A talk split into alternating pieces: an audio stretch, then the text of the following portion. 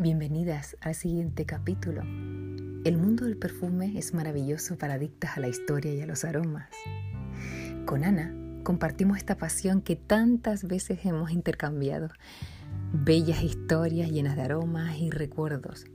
Nuestros paseos a varias perfumerías de la ciudad condal, donde tan solo pasear por esos museos de olores y magia, deleitar tan solo a unos pasos de la entrada, ya nos trasladaba mutuamente a varios lugares y sentimientos. La perfumería, al igual que una librería, es un mausoleo para nosotras. Si tienes un día gris, date un paseo por cualquier perfumería. Además, te dan el lujo de probar aromas gratis, al igual que visitar librerías y poder hojear libros y sus primeras páginas.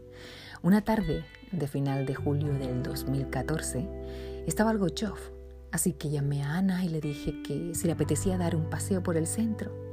Y nos fuimos a nuestro Taj Mahal, al Sephora, donde cientos de olores estaban esperándonos. Durante el trayecto le comentaba que necesitaba un olor nuevo, fresco, que no empalague y que a la vez acabara en una estela fresca con olor a verano.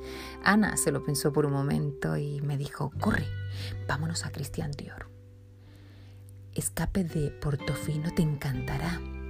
Con tan solo oler sus notas quedé hipnotizada por un fresco aroma a verano. Me transportaba a Saint-Tropez, a Mónaco, a la, en general a la Costa Azul. Es un aroma con elegancia y fresca para el verano. Yo me compré una botella y Ana otra, pese que nos hubiéramos llevado casi toda la tienda. La una a la otra nos frenamos, si no la casa sería un museo del perfume. Tras varios meses posterior tuve que ir por trabajo a Mónaco y la convencí para que fuéramos, que me acompañara y fuéramos un día y venir otro. Así lo hicimos y unos días ya estábamos allí paseando por esa ciudad llena de lujo e historia. Nos sentamos en el Hotel Loef de Monte Carlo a tomarnos una copita de vino blanco y cada vez que pasaba alguien por nuestro lado, jugamos a descifrar el perfume que llevaría. La verdad que acertábamos unos cuantos, otro era imposible, pero algunas estelas eran de películas. Olores finos y elegantes, especiados como nos gustan a nosotras. El caso que escuchamos a una señora alzar la voz más de lo normal en el salón del hotel, y súper maleducada y bastante ordinaria, diría. Justo cuando pasa por nuestro lado, Dios mío, llevaba el perfume de Portofino. Las dos nos miramos y empezamos a reír. Y ya les digo que tenemos una teoría sobre el carácter de las personas y los olores.